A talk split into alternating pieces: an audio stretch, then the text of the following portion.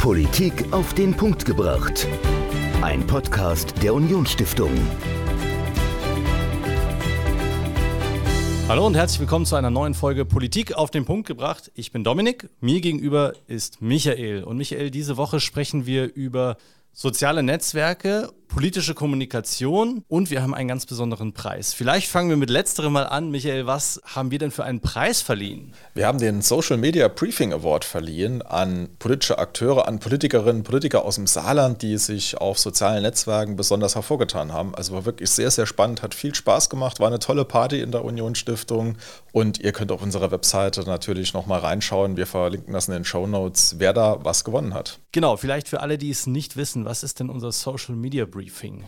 Ja, seit letztem Jahr, seit Januar 2021, geben wir monatlich das Social Media Briefing heraus und untersuchen, wie sich zum Beispiel Landtagsabgeordnete aus dem Saarland oder aber auch die saarländischen Städte und Gemeinden auf Social Media Plattformen schlagen. Also wer kriegt da gute Reichweiten, wer hat die meisten Follower, welche Beiträge sind gut gelaufen, welche Themen trenden, was gibt es für innovative Formate, also dass man mhm. praktisch als Bürgerin, als Bürger einen Überblick bekommt über Kommunikation, über politische Kommunikation auf sozialen Netzwerken. Netzwerken. Genau, und Stichwort politische Kommunikation. Wir hatten im Rahmen dieser Preisverleihung natürlich auch einen großartigen Gastredner hier, Martin Fuchs. Er ist Experte für politische Kommunikation. Ist das richtig? Ja, kann man so sagen. Also er ist jemand, der sich hauptberuflich mit politischer Kommunikation, insbesondere in sozialen Netzwerken, beschäftigt. Genau, und bevor ihr das Interview jetzt hört in voller Länge, Michael mit Martin Fuchs, würde ich gern von dir vorher noch wissen, Michael, was ist denn für dich der Reiz an politischer Kommunikation auf sozialen Netzwerken? Weil normalerweise, wenn man an politische Kommunikation denkt, so der, der Klassiker ist ja so Haustürwahlkampf, ja, also der Politiker, der wirklich mit seiner Wählerbasis vor Ort, vielleicht im Bierzelt ganz klassisch diskutiert, von ja, Angesicht Angesicht zu Angesicht redet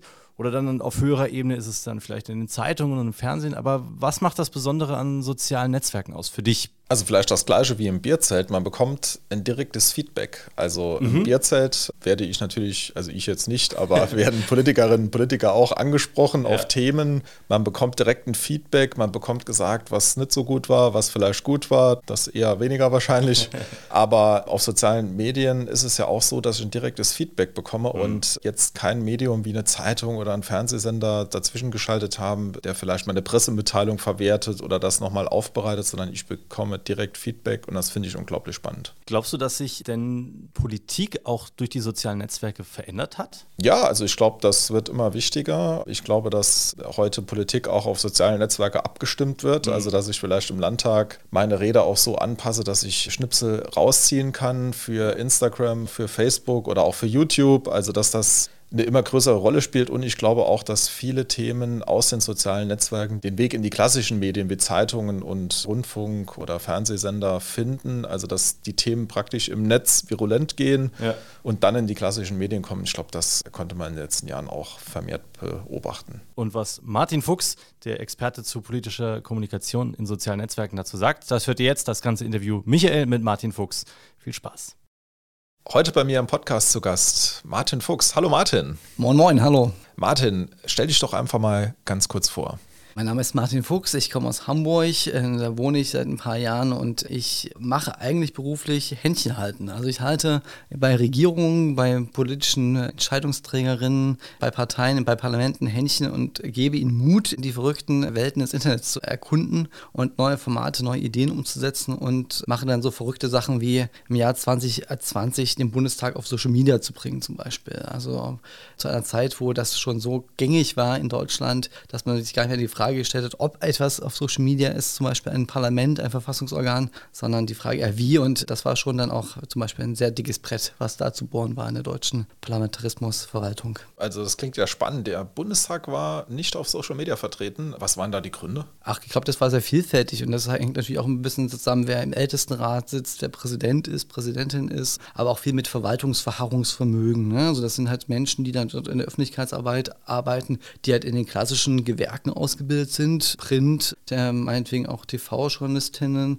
und die haben dann auch Berührungsängste gehabt. Und dann ist natürlich auch immer die Frage, was will man da darstellen als Parlament? Als Fraktion ist es klar, da gibt es eine eigene Meinung, eine eigene politische Agenda und so. Als Verwaltung ist das immer schwer, weil man neutral natürlich bleiben muss. Und da war, glaube ich, lange so der Gedanke, wir haben nichts zu berichten. Ne? Also, und wenn wir was berichten, haben wir eher Angst davor, wie das viele Institutionen leider haben, dass dann auch negativ über uns gesprochen wird. Und den Stress, den wollten sich dann, glaube ich, nicht geben. Okay, und wie, wie läuft es nach zwei Jahren? Also sind Sie zufrieden oder? Also sind immer noch sehr zarte Pflänzchen. Es gibt jetzt einen YouTube-Account, es gibt einen Twitter-Account, der aktuelles aus den Plenardebatten beiträgt und da zu den Beschlüssen des Bundestages twittert. Und das gefällt mir eigentlich sehr gut. Also da haben sie mittlerweile auch so ein ganz gutes Standing sich erarbeitet, glaube ich, im Twitter-Raum. Und jetzt gibt es natürlich weitere Projekte, über die ich an dieser Stelle nicht reden darf, obwohl der Bundestag natürlich dann schon auch überlegt, auch andere Felder zu bespielen, weil er merkt, okay, da gibt es eine Resonanz, da gibt es positive Resonanz. Wir erzeugen mit dem, was wir da tun, auch Impact auf Twitter, nehmen Leute mit ins Parlament und so. Ich glaube, die sind schon ganz zufrieden, so aus meiner Wahrnehmung,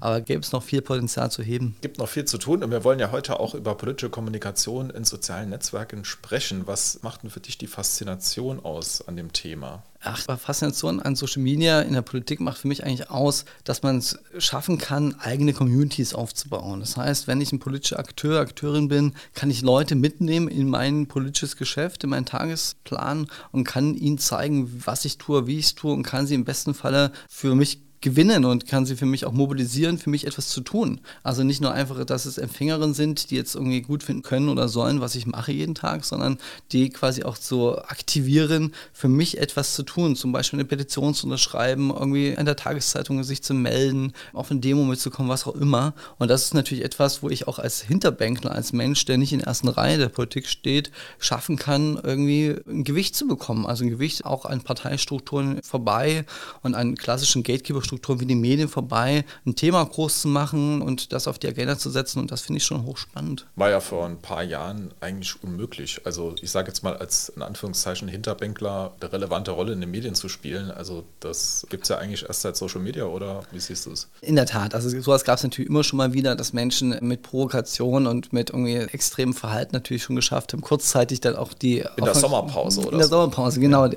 die klassischen Krokodilsfinder in der Lokalpolitik, die dann den Krokodil Krokodilen hinterhergereist sind. Nein, nein, sowas gab es schon ab und zu mal, aber in der Tat ist es jetzt viel vereinfacher. Ne? So Phänomene, keine Ahnung, wie Kevin Kühnert oder auch Philipp Amthor, so etwas, die sich quasi kontinuierlich eine Marke aufgebaut haben, obwohl sie keine wirklich relevante Position in der Partei hatten und dann jetzt quasi in der Partei auch schnell aufgestiegen sind, dadurch, dass sie sich über Social Media auch eine Bewegung aufgebaut haben. Das ist dann schon sehr spannend zu sehen, wie das auch Parteistrukturen dann auch verändert. Also so ein digitales Kommunikationsverhalten dann. Nicht immer nur zum Guten. Also ich will das auch nicht alles gutheißen, weil natürlich äh, so eine gewachsene Struktur auch etwas Gutes hat, die da ist und eine Disruption nicht immer etwas unbedingt Positives sein muss, wenn dann Leute quasi nur, weil sie sich eine Machtbasis auf Social Media aufgebaut haben, dann die Partei vor sich hertreiben. Das kann auch eine Gefahr sein für eine Partei in Demokratie, aber ich sehe auch eher die Vorteile. Genau, also ist auf jeden Fall erfrischender und bricht natürlich auch alte Strukturen auf und also ich glaube, das macht die Politik insgesamt attraktiver. Und wir haben uns ja mit der Unionsstiftung angeschaut, wer gute Social Media Arbeit im im Saarland macht. Also wir haben uns die MDLs angeschaut, die Bundestagsabgeordneten, auch die Gemeinden oder auch die Fraktionen. So viele gibt es ja im Saarland nicht mehr.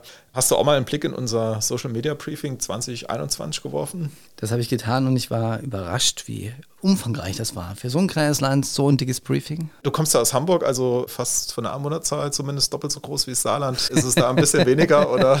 Also erstmal muss ich sagen, das sage ich jetzt nicht, weil ich ja in eurem Podcast sitze, erstmal großes Lob, dass ihr so etwas macht. Also ich kenne wenige Länder, vergleichbare Projekte, wo man das quasi auf das Bundesland runtergebrochen tut für Landes- und Kommunalpolitik, dass da mal geschaut wird kontinuierlich, wie sich Politik und Verwaltung dort schlägt in Social Media. Von daher kann ich gar nicht sagen, ob das in Hamburg besser oder schlechter ist, weil sowas gibt es in Hamburg gar nicht. Wir wissen ja jetzt, wer gewonnen hat im letzten Jahr. Spannung. Wer, genau. Äh, wer ist denn da, da besonders aufgefallen? Also, da ist bei dir hängen geblieben. Was ich wirklich erfrischend und wirklich überraschend fand, weil ich das bisher nicht kannte und das wundert mich immer, das ärgert mich auch so ein bisschen, dass ich das bisher nicht gesehen habe, war die Kommunikation von Josefina Ottleb aus dem Bundestag mit Kira Braun gemeinsam, die hier im Landtag sitzt hier. Das fand ich schon extrem erfrischend gemachte Behind-the-Scenes-Kommunikation aus den Parlamenten. Also quasi die kontinuierliche Formate zu schaffen und dann immer wieder sich zu zwingen, zu berichten, auf eine freundschaftliche Freundin-Art, wie sie beiden sich unterhalten, dann aus dieser Politik zu berichten Das finde ich schon ganz, wirklich sehr gut gemacht in Verbindung mit den Reels, die zum Beispiel auch Josephine Ortleb gemacht hat, die ja wirklich reichweitenmäßig extrem durch die Decke gehen im Vergleich zu anderen Formaten auch von saarländischen PolitikerInnen. Also schafft sie es irgendwie dann doch, dieses Format sehr gut für sich zu adaptieren und dann auch Menschen, die über ihre eigene Community hinaus auch zu erreichen. So. Und das ist schon nicht so schlecht. Noch was in Erinnerung geblieben, oder? Ja, so, so Sachen, das sind, glaube ich, für Saarland schon fast so Dauerbrenner. So Marc Speicher, der für die CDU ja im Landtag sitzt, das ist halt schon auch jemand, der wirklich auf allen Hochzeiten tanzt. Also das ist faszinierend für mich zu sehen, wie jemand mit sehr wirklich überschaubaren Ressourcen eines MDLs es schafft, so von LinkedIn über Facebook, Instagram unterwegs zu sein und da auch wirklich qualitativ ganz ansprechende Sachen zu machen. Also das hat mir schon leichte Begeisterung bis Respekt verschafft zu sehen, wie, wie er das hin, hinbekommt. Und dann ist mir noch eine Sache aufgefallen, es geht ja auch in meiner Keynote um die, die Zukunft und die Zukunft ist unter anderem auch TikTok und das wird die Saarländerinnen freuen. Der allererste CDU-Parlamentarier überhaupt in ganz Deutschland, der auf TikTok war, kommt aus dem Saarland. Weißt du, wer es ist? Also ich weiß dass Tobias Hans mal, glaube ich, auf TikTok unterwegs nope, war? nein. Okay, dann bin ich jetzt überfragt. Alvin Theobald. Alvin, Alvin, Alvin, Alvin ah, Theobald, okay. der war im Februar 2020, ich glaube, einer der allerersten Politiker überhaupt mhm. in, in, Deutschland und auch es gab keinen anderen im Landtag, im Bundestag, Europaparlament aus der Union, der eher dabei war. Das heißt, das allererste TikTok aus der Unionsfamilie in Deutschland kommt aus dem Saarland. Ja, das war schon mal eine tolle Nachricht und äh, Alvin hat ja auch bei uns einen Preis gewonnen als Newcomer. Also bei ihm finde ich ganz gut, dass dass er auch natürlich verschiedene Formate bespielt, dass er viel ausprobiert und dass er einen Blog hat. Also du hast ja auch einen mhm. Blog und er hat einen Blog, wo er über lokale Dinge berichtet und ich habe den Eindruck, das ist dann immer ganz so politisch. Also es ist vieles aus dem Bereich Kommunalpolitik und das macht es eigentlich sehr erfrischend. Also gefällt mir sehr gut. Ja, ich bin, muss ich jetzt sagen, als Blogger natürlich ein großer Fan von Blogs und gerade ein unabhängiges Ausspielplattform zu haben, nicht abhängig zu sein von den großen Plattformen, die da entscheiden, welche Inhalte wie angezeigt werden und Reichweiten bekommen, finde ich immer super. So ein eigenes quasi Wohnzimmer zu haben, digitales Wohnzimmer zu haben, wo man sich austoben kann. Von daher großartig. Ich kenne gar nicht mehr so viele, ehrlich gesagt, PolitikerInnen, die bloggen. Klar, also ist auch viel Aufwand, wenn du da irgendwie jetzt Inhalte produzieren musst, die ausformuliert sind. Also ich weiß nicht, so tausend Wörter schreiben, das, das machst du jetzt ja nicht irgendwie nebenher mal schnell auf dem Handy, sondern da musst du ja wirklich hinsetzen, ein Konzept machen und das Ganze auch irgendwie runterschreiben. Und wenn es glaubwürdig sein muss, dann schreibst du am besten ja selbst. Und als MDR machst du das ja eh, weil du da gar keine Mitarbeiter hast. ja. Wir wollen jetzt natürlich auch ein bisschen in die Zukunft schauen. Du warst ja jetzt hier bei uns beim Briefing Award und deine Keynote, die hatte den Titel Ein Blick in die Glaskugel, Zukunft der politischen Kommunikation. Also lass uns mal in die Glaskugel schauen, was sind so die Trends in der politischen Kommunikation in der Zukunft? Da muss man jetzt mal sehr aufpassen, weil natürlich gerade so auch Trendforscher und Trendforscher sind natürlich immer so gerne welche Menschen, die dann vorgeführt werden, ein halbes Jahr später, wenn dann nachgewiesen wird, dass es Bullshit ist, was man da erzählt hat oder so. Da habe ich versucht, so ein bisschen evidenzbasiert mal zu schauen, wie sich so die Entwicklung in den letzten Jahren in Social Media in Deutschland abgezeichnet hat und habe daraus versucht, dann Trends abzuleiten. Mhm. So, und einer der großen Trends, den ich gerade schon gesagt habe, und ich glaube, das ist in der Gesellschaft noch gar nicht so richtig angekommen, ist die, die ich nenne das mal die TikTokisierung, schon ein ganz schweres Wort, was ich mir ausgedacht gemacht habe von Social Media. Das heißt also nicht, dass jetzt immer unbedingt mehr Menschen auf TikTok sind. Das wird sowieso passieren, das ist kein Trend mehr, sondern dass sich alle anderen großen Plattformen, ob das nun die Google-Plattformen wie YouTube sind oder die Meta-Plattformen von Facebook und Instagram, sehr stark orientieren an Formaten, an Konzepten, aber auch am Algorithmus von TikTok. Das heißt, auch wenn ich keine Lust habe, aus Gründen ist es ja nachvollziehbar, nicht auf TikTok zu sein, muss ich trotzdem auf der Plattform sein und mich damit beschäftigen, weil all das oder vieles von dem, was TikTok jetzt macht und zum Standard macht, irgendwann auf vielen anderen Plattformen da sein wird. Und das ist etwas, was, glaube ich, viele noch gar nicht verstanden haben. Die tun dann TikTok ab, also als junges Netzwerk und ja, das sind ja nur die 16- bis 22-Jährigen, die so, so nicht relevant für uns. Ja, die werden auch mal älter zum einen und zum zweiten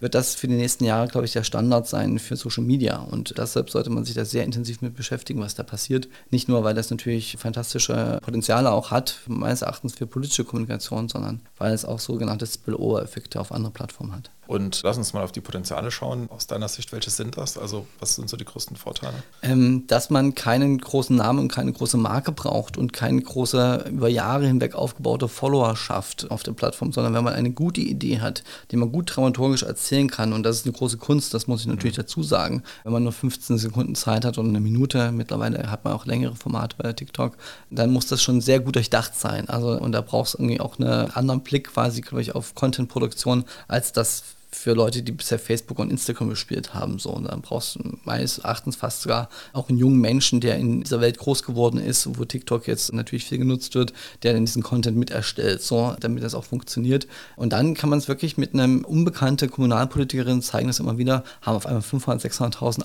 Aufrufe ihre Videos, mhm. was auf anderen Plattformen so überhaupt nicht möglich wäre. Das heißt, man schafft es mit gutem Content und das ist wirklich relevant, das geht jetzt ein bisschen davon ab von Bekanntheit, dass man nicht mehr bekannt sein muss, sondern wirklich guten Content erstellt und dann wird man akzeptiert und respektiert und schafft sich da auch Namen und Sichtbarkeit.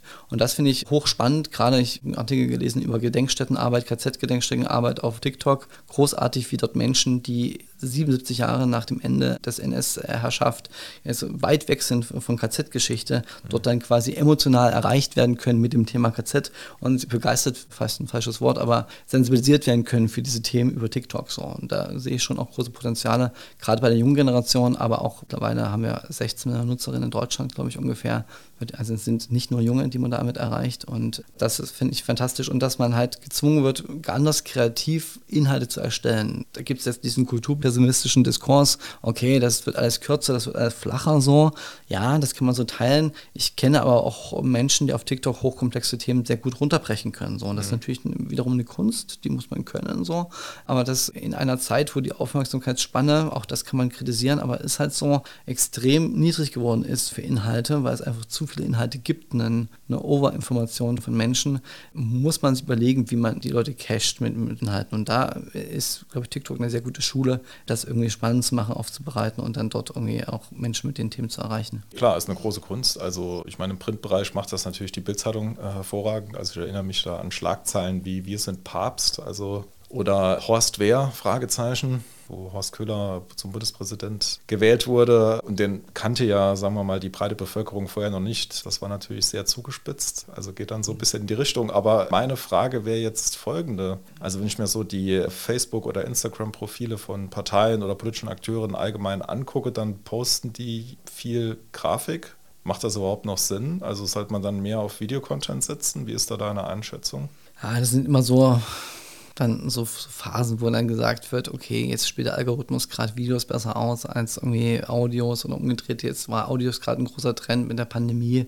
Ich glaube, der Mix macht es. Ne? Also am Anfang würde ich mir immer die Frage stellen, was will ich überhaupt erzählen? Also was meine Erzählung, was meine Story, die meine Kommunikation tragen soll. So. Und wenn ich da weiß, was ich habe und wenn ich dann noch weiß, wen ich erreichen will, kann man daraus dann ableiten, welche Formate das Beste sind. So. Und als Nutzer und Nutzerin finde ich es immer spannend, wenn man eben variiert auch in den Formaten. Das heißt also, ich glaube, nur Videos machen ist auch extrem langweilig. Das wird auch der Algorithmus irgendwann abstrafen, egal auf welcher Plattform man nur mit Videos produziert. Wenn man aber jemand ist, der sich extrem wohlfühlt in Reels, dann sollte man natürlich den, den Schwerpunkt auf Reels setzen, wenn die auch gut ankommen, die Art und Weise, die ich da vielleicht auch eine eigene Art, Sachen zu präsentieren, die ich da entwickle, dann sollte ich das tun. Aber Varianz finde ich prinzipiell immer auch eine spannende Sache. So. Und gerade bei Instagram habe ich das Gefühl auch, da ist ja der, der klassische Feed eigentlich tot. Da gibt es ja entweder die Stories oder die Reels. Aber wenn jetzt Leute kommen und da gibt es auch Texttafeln, die auf den ersten Blick extrem langweilig aussehen, die aber mit einer klaren Aussage, eine klare Botschaft senden, nur Text auf Hintergrund, das kann auch extrem gut funktionieren. So, also das habe ich jetzt auch wieder gesehen bei verschiedenen Institutionen, die machen das so, auch die Bundesregierung zum Beispiel, und hat damit extrem große Erfolge, so im Vergleich zu Fotos und auch Videos, die dann davor und danach kamen. Also kann man gar nicht so sagen, nur noch Videos ja. und äh, bitte nichts mehr teilen oder so. Nee, das kann man so nicht sagen. Und ich glaube, aufgrund der Ressourcenknappheit, die wir alle haben, die in der politischen Kommunikation unterwegs sind, werde ich immer das machen, auf was ich selber quasi Lust habe. Wenn ich total verliebt bin in SharePix, weil ich die mir selbst gerne angucke,